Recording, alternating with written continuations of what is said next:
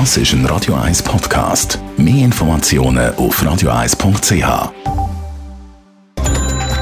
Netto. Das Radio 1 Wirtschaftsmagazin für Konsumentinnen und Konsumenten wird Ihnen präsentiert von Blaser Greinicher. Wir beraten und unterstützen Sie bei der Bewertung und dem Verkauf von Ihrer Liegenschaft.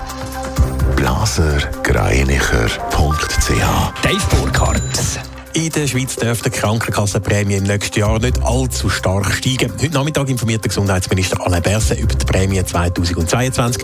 Experten erwarten einen moderaten Anstieg. Der Felix Schneuli von Comparis zum Beispiel geht davon aus, dass die Prämie im Schnitt 0,8 Prozent höher ausfallen. Voraussichtlich ab Ende Januar, wo die Fluggesellschaft Swiss Covid ungeimpfte Angestellte kündigen. Betroffen sind Cockpit und Kabinenpersonal. Wer für seinen Impfentscheid länger braucht, kann die Arbeit bis zu sechs Monate niederlegen und nach der vollständigen Impfung dann wieder arbeiten. In den USA droht wieder mal ein Shutdown. Im Senat haben die Republikaner einen Entwurf für einen Übergangshaushalt abgelehnt. Der hätte unter anderem eine Aufhebung von der Schuldenobergrenze vorgesehen. Am Donnerstag läuft in den USA das Haushaltsjahr aus. Gibt es bis dann keine Lösung, droht eine Stilllegung von der Bundesbehörden oder eben ein Shutdown. Der öffentliche Verkehr ist einer von den Bereichen, der sich wegen der Corona-Pandemie wahrscheinlich am meisten verändert hat. So laufen zum Beispiel der SBB, die GA-Abonnentinnen und Abonnenten davon, Dave Burkhardt. Ja, vor äh, der Pandemie ist in der Schweiz die Rekordzahl von einer halben Million Generalabonnementen im Umlauf gewesen. Jetzt sind es laut SRF noch 400'000. Heißt, jedes fünfte GA ist wegen der Pandemie nicht mehr verlängert worden. Und das bedeutet, dass der Branche 300 bis 400 Millionen Franken sichere Einnahmen fehlen.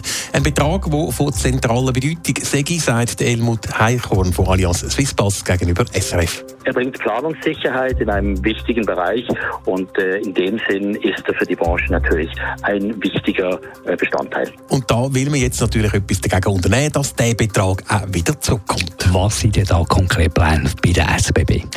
Ja, die guten alten Rabatt hat man da mal als Idee aufs Tapet gebracht. Mit denen will die SBB GA-Aussteigerinnen und Aussteiger zurückgewinnen.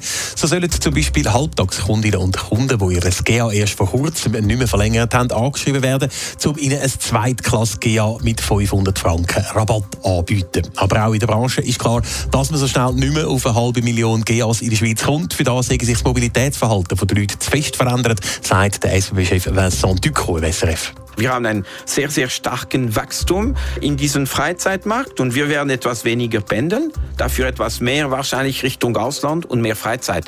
Entsprechend testet die Branche im Moment neue Tarifmodelle, um dieser Entwicklung Rechnung zu tragen. Netto. Das Radio 1 Wirtschaftsmagazin für Konsumentinnen und Konsumenten.